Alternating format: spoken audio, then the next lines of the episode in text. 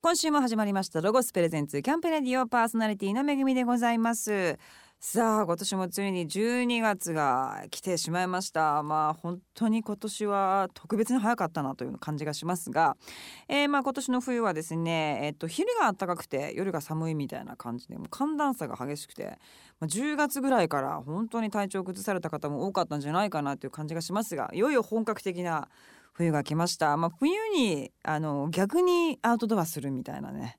お外であのなんていうんですかねなんかあったかいものをものすごい寒いところで食べるみたいな方も、えー、中にはいらっしゃるみたいなのでまあ私も今年はまあちょっと挑戦したましないと思いますけども まあぜひ興味ある方はですねぜひしていただきたいと思います。さあというわけで早速12月のマンスリーゲストをご紹介いたしましょう。ホフディランの小宮山由依さんです。よろしくお願いします。どうもお久しぶりです。お願いいたしますえー、小宮山さんはもう準レギュラーということでそうですね。ちょっと空いちゃいましたね。空きましたよね。私もあれそろそろかなと思ってて、あこんなに空くんだちょっと来るはずだったんですけど、ね、そうなんですよね。でも準レギュラーの私はつもりでずっと、えー、私たち全員をそう思ってるんですけれども、はい、なんかお痩せになられて準レなんか久々お会いしたら。やっぱりね声出してもらえないもんでもうとにかくげっそりしちゃいまして。そんなに思い入れがこの番組には 嬉しいもうあのお店に行くたんびにあれ俺出てないなと。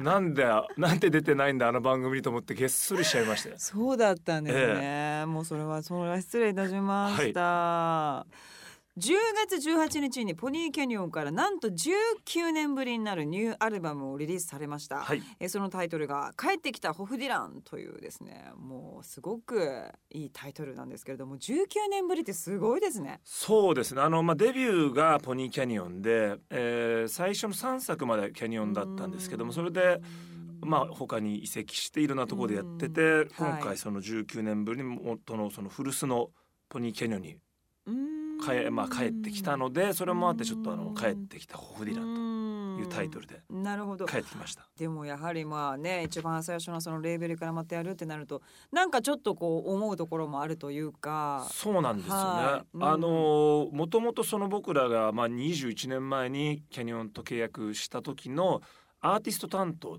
まあ、いわゆるアータンの吉村さんという人が気が付いたら社長になってたんですよ。えーすごい二十年っていうのは時が経つもんで。経ちますね。でもその吉村さんの一言でじゃあうちでやったら社長だから。社長だからよかった。も吉村さんと思って本当だ。本当もう吉村っていうタイトルにしようかと思ったぐらい あの ね、昔ユニコーンとかそういうタイトル多かったじゃないですかなんかね。服部とかそういう感じで。吉村にしようかと思ったぐらいなんですけど。吉村様ということで今回はね、えー、なるほど。じゃあちょっとなんとなくじゃあこうツアーもまあもちろん来年きっとやられると思うんですけれども、はい。なんかこうなんリスタートじゃないですけど吉村スタートみたいな。吉村スタートですね。でもね本当にその時のディレクターがまた今ディレクターだったり、結構ね当時宣伝だった人がまだいたりとか。すごいそのなんか僕らも本当に帰ってきた感が強くて。いいですね、えー、なんかほっこりしちゃいますよね。さあそんなですね、まあ、今月は、えー、帰ってきたホフディランをリリースされて、えー、精力的に活動されてます小宮山さんにたっぷりとお話を伺っていきたいと思います、はい、さあお話の前に一曲曲を聴かせていただきたいと思います。曲紹介お願いします。はい。で聞いてください。ニューアルバム帰ってきたホフディランから夜を越えて。ドーバスプレゼンツキャンプレディオお送りしたのはホフディランで夜を越えてでした。さあ先ほどもお話ししましたが10月18日にニューアルバム19年ぶりに、えー、一番最初にリリースされましたポニーキャニオンさんから、えー、帰ってきたホフディランをリリースされました。いかがですか？いや反応が。本当にね、はい、あのー、まあそのキャニオンだからっていうことで帰ってきたってつけたんですけどもあの思った以上にその久々に聞いてくれる人とかやっぱ20年やってるとほらもう当時学生だったファンが結婚して子供できてとかもライブも行けなくてとかいるじゃないですか。そうですよね。でそれがね帰ってきたって名付けたからかなのか割とそういう人たちが久々に聞きましたみたいなのも多くて。なるほど。帰ってきたってつけてみるもんだなと思って。なんか。じゃあライブとかもちょっと本当に帰ってきた人も。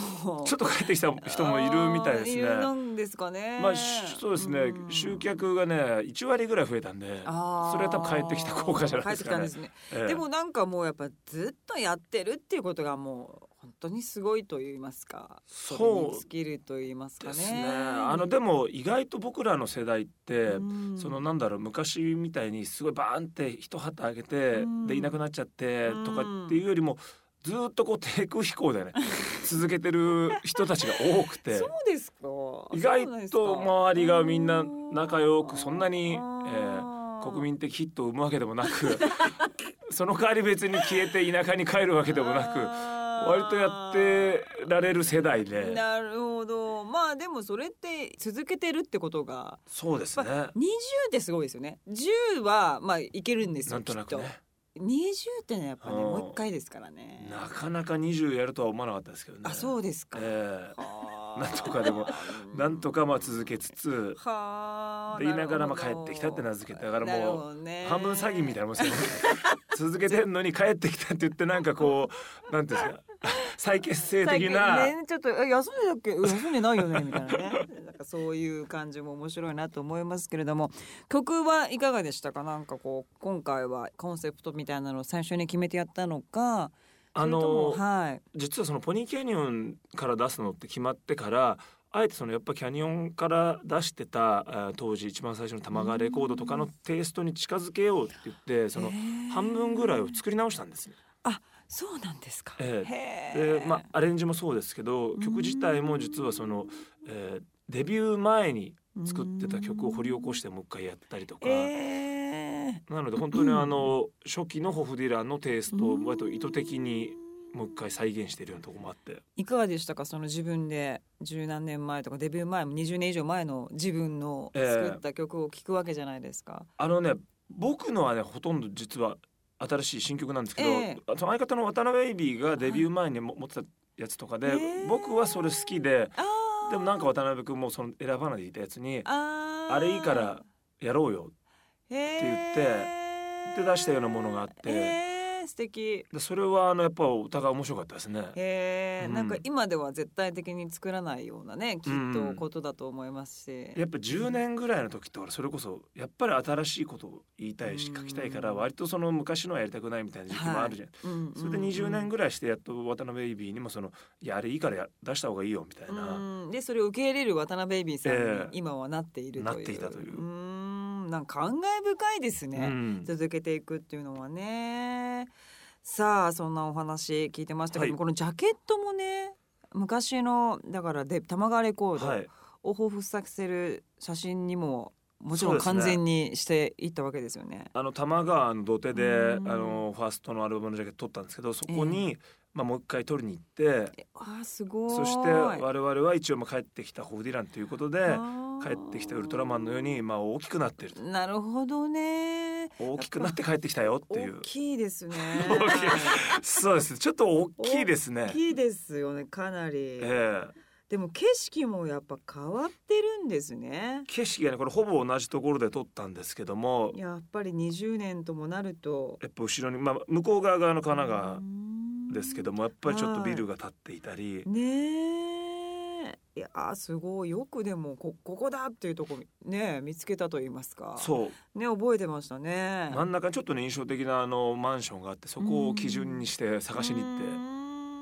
かわいい。いいですね。はい。はい。ぜひ皆様チェックしていただきたいと思います、さあここでもまたそのアルバムの中から一曲、えー、聴かせていただきたいと思います、曲紹介お願いいたします。はい、えーこの曲はまさに渡辺ベイビーがあの実はデビュー前に書いていた曲なんです。はあ聞いてみてください。ホフディランでヤンヤンヤン。ドゴスプレゼンツ。キャンプレディオ。お送りしたのはホフディランでヤンヤンヤンでしたさあ、えーここではですね最近の小宮山さんもう本当多彩と言いますか趣味がいっぱいありますから、えーそんなですね小宮山さんの個人的なお話をいろいろ伺っていきたいんですが、は昨年の3月から新さんなめこさんとやってらっしゃる連載はい「夕日なめこの噂の開運ツアー」ということなんですが、また開運の方も。そうですね。あの僕は基本的にはそういうなんていうんですかちょっとスピリチュアル的なもんっええ。て全然信じないんですよ、えでーだからまあ新さんなめこさんそういうの好きなんで、ええ。その一緒に行ったら面白いんじゃないかっていうことでへー初めてたんですけどどうですか運気の方は？これがねすごいことにその去年の3月から、はい。まあ約1年半ぐらいですけども、はい。その間に僕連載が6つ決まって。開運る。6つですよ。む忙しい。決まってえラジオのレギュラーが2本決まって、えテレビのレギュラー1本。すもうめちゃめちゃ忙しいじゃないですか。そしてホフディランポニーキャニオンからメジャー再デビュー。そうですよね。完全に。完全に運気が来ちゃいまして。来てる。これやった方がいいかもしれないえこれどこ行ってんですか？神社とかじゃないんですよねだって。これはあの神社とかですねそういったまああのなんていうんですか有名な開運どころはもう多分もう運も皆さんに持ってかれてますから、ええもっとマイナーなオルタナティブなこう開運スポットえに、ー例えばどういうとこに行ってんでますか、あ、例えばそのまあ変なおじさんがこう触らずにこう手をかざしてたこ焼きの味を変えられるって言い言い張っているたこ焼き屋さんとかですね。すごくない？そっち系か。そうこう行きましたね。えで実際にやっぱり少し味が。ちょっと味が、まあ、ただ別にそこにあるねあのマヨネーズがかけた方がよっぽど変わるんじゃないかと思うんですけど手をかざしてずーってずいぶんやって変わったでしょってやっぱちょっとまろやかになったかなみたいな。それ他の方法があるんじゃないかと思うんですけど。面白い。でもそんなところに行ったりあと宇宙船を呼べるアプリを開発した、え？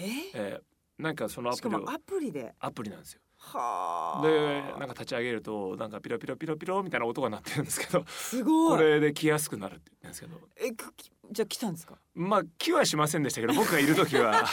やっぱりね。でも疑ってるとね、ええ。来れないですからね。それは僕の方が悪いでと思そうですよね。こっちのせいですよ、よね、えーんみたいなところにいっぱい毎月行って。それは新さんさんがめ見つけてくるんですか？新さんさんがここどうですかって言って。あの人すごいですね。リリサーチが。かなり変わってますね。はあ、毎回花札占いとか。はあ。で占いをするんですけどじゃあこれええ。取ってくださいって見てなんか戻してダーってやってあなたの取ったのこれじゃないですかって。それ占いじゃなくて手品だろ これ占いかって思いながら何それ。よくわからないいろんなところに行って。でも運が。でも結果的に上がってます。っていう、ええ。新さんさんも運が上がってんですか？新さんさんはねなんかね全然上がってないって言ってましたけど ちょっと行き僕とも以外にも言ってるから行き過ぎたあちょっとね運がちょっとちょっと滞っちゃってる、ええ。いい感じに運がね。あそうですか。でも自分の中でいろいろ行かれた中であここはおすすめみたいなとこありますか？これはね僕はね本当にこれはいいと思ったんですけどリワインドセラピーって言って。リワインドっていうですね、まあ、逆戻し、はあセラピーなんだ、ええでこう人ってこうねだんだんねじれてるらしいんですよ。一方向に。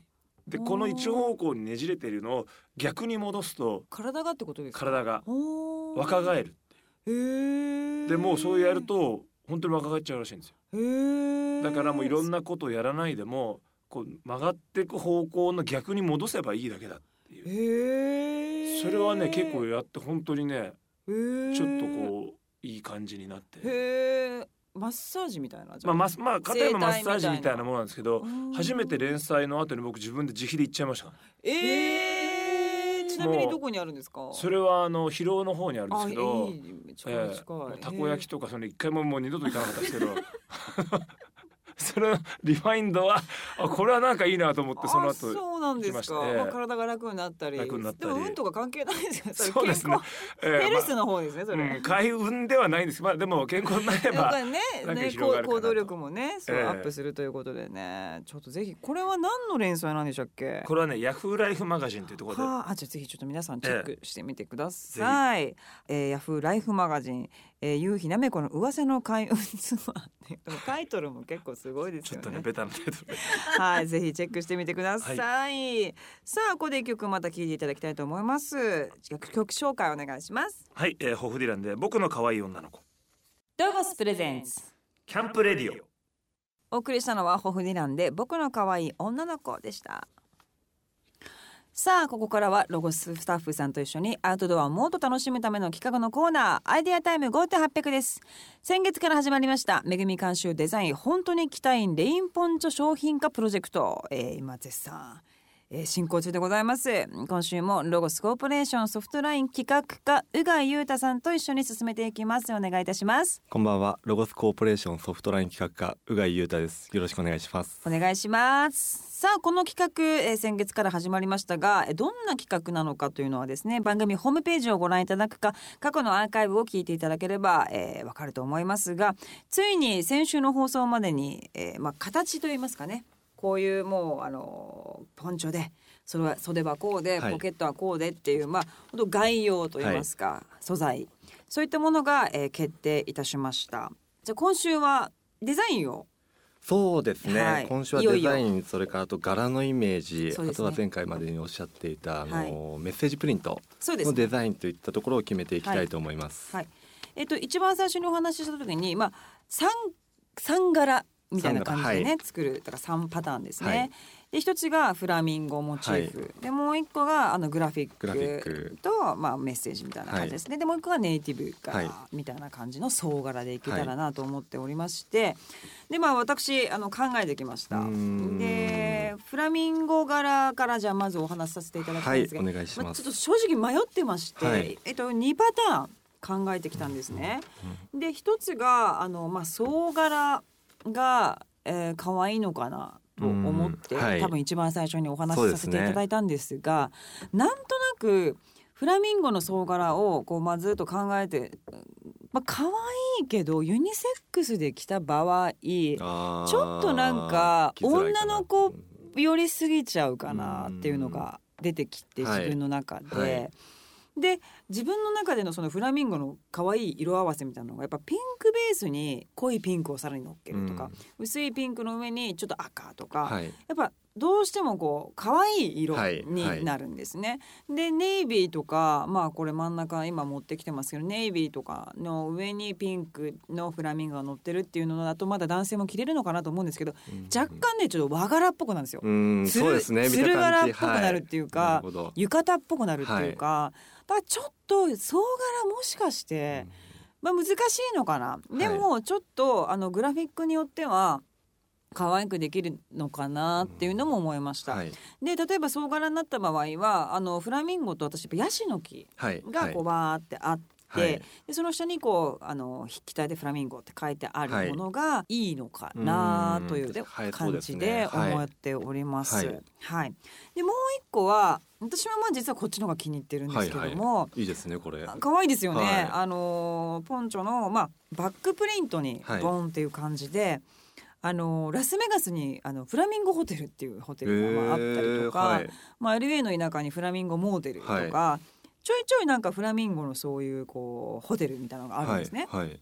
でそれがすごい可愛いなと思って、なんかそこの架空のホテルのユニフォームポンチョみたいなのにしてうん。であの後ろにフラミンゴがはい。バーンってあって、はい。でその上にまあプラミンゴでヤシの木がなんかホテルってでホテルってもう書いてしまって、はいはい。でその下に星？ホテルってなんか星をパンパンパンパンってつけたりとかするので、なんかこれだったら色によってはメンズも可愛いのかなって思ってみたりとかまあ、もしくは、まあ、これはピンクにして、はいあのーもう完全にこう振り切ったもう女の子に来てくださいっていう感じに持ってっても、はいまあ他2つがそういう風に作らないから、うんうん。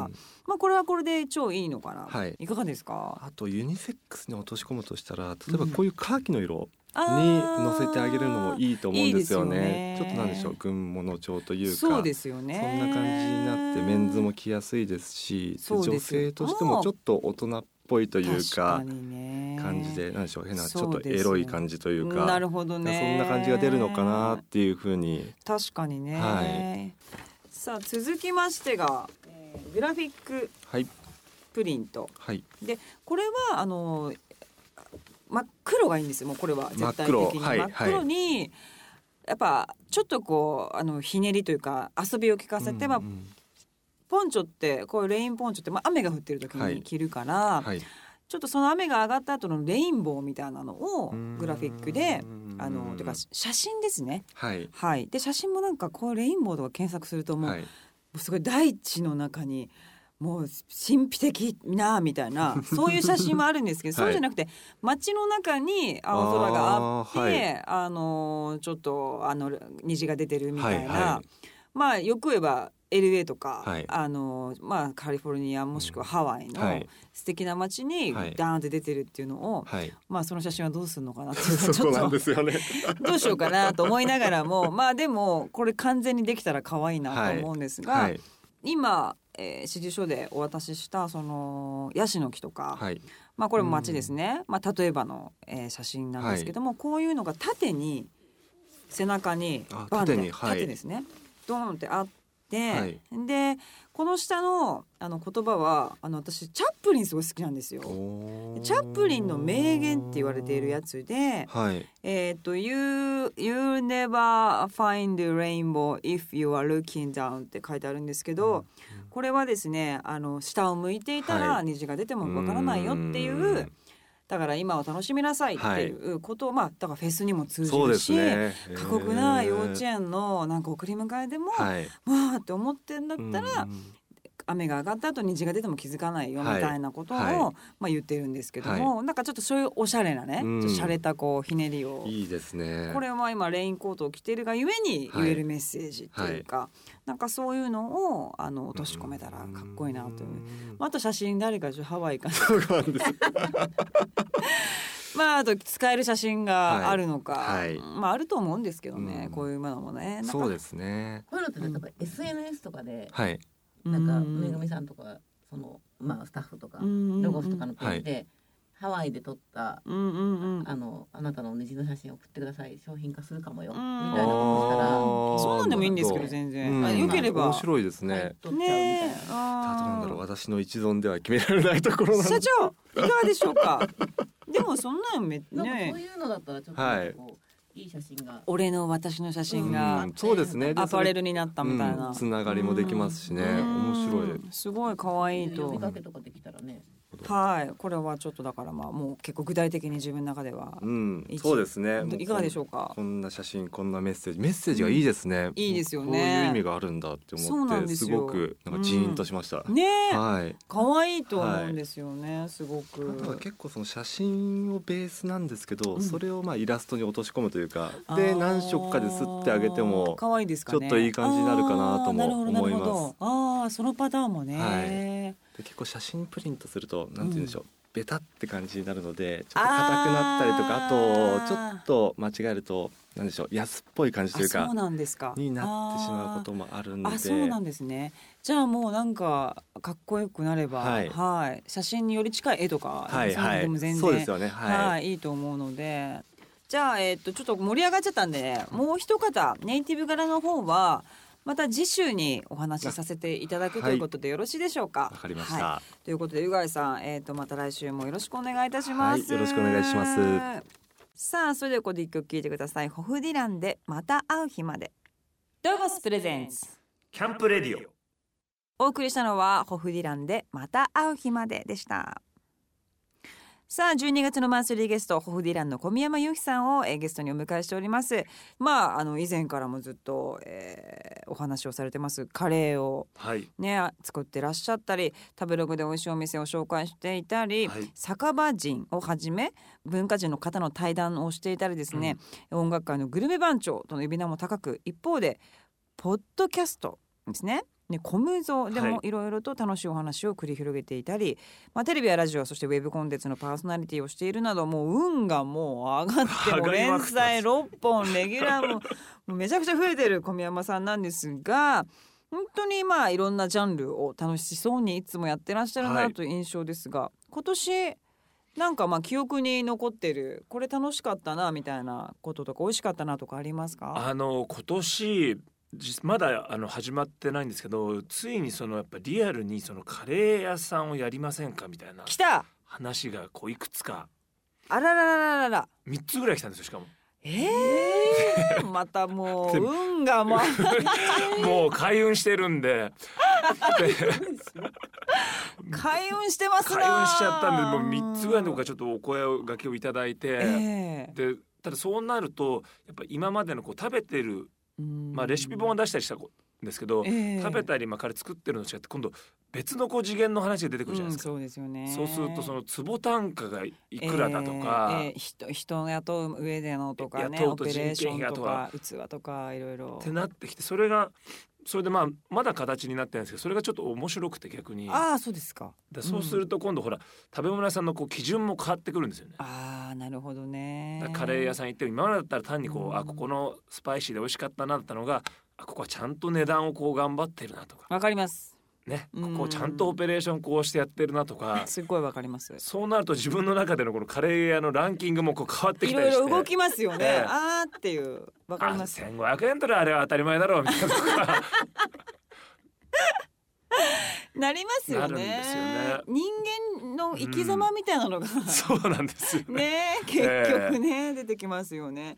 エリアもまだじゃあ確定はしてないんですか？この辺かなみたいなのまあいくつかまあほら渋谷区の観光大使ってあいうそうですねのがあるんで、それ港区会みたいになってもね、ええ。だから基本渋谷区付近あーかなとは思ってるんですけど。でもあのどこでもあのやりますから。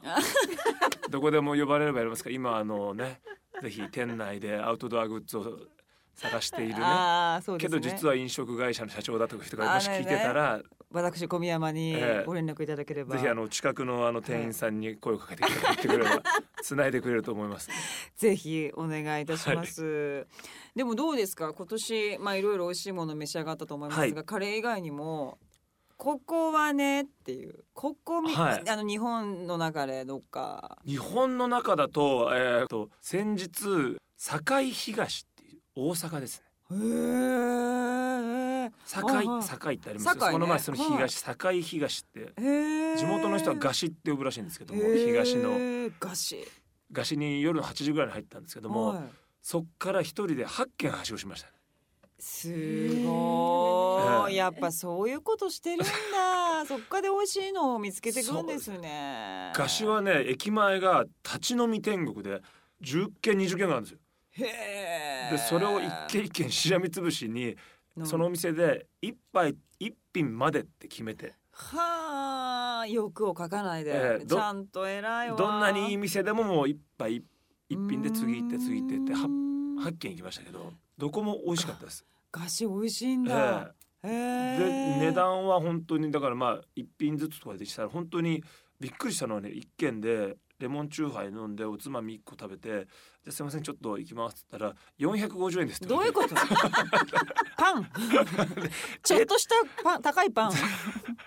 え？っ?」って言って確認しても「いや450円ですよ」って言われて。ありがたいありですがたい。ね、安いですね。でもだからぜひねなんかそういうほらあのうん。大阪と結構多いんですけども本当に12品頼んで次行って23軒行って帰るみたいなそういう気軽なこう立ち飲みはしご酒ぜひ。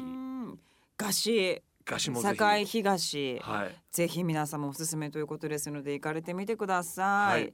さあまあ本当にいろんなですねアンテナを張ってらっしゃる小宮山さんなんですがまあこの続きはまた来週伺っていきたいと思います、さあそれではホフディランの活動をおさらいしたいと思います。10月18日にはニューアルバム帰ってきたホフディラン、えーリリースされました。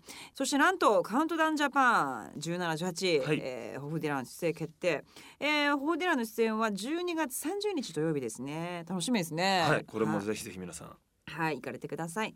ホフディランの最新情報は公式ホームページをチェックしてください。http コロンスラッシュスラッシュホフ jp でございます。それでは来週も小宮山さん引き続きよろしくお願いいたします。今日はこの辺で。どうもさようなら。クイズに答えてクリスマスプレゼント当てよう。全国のロゴショップで行っているクリスマスクイズラリーが好評につき12月25日月曜日まで開催を延長して実施中です。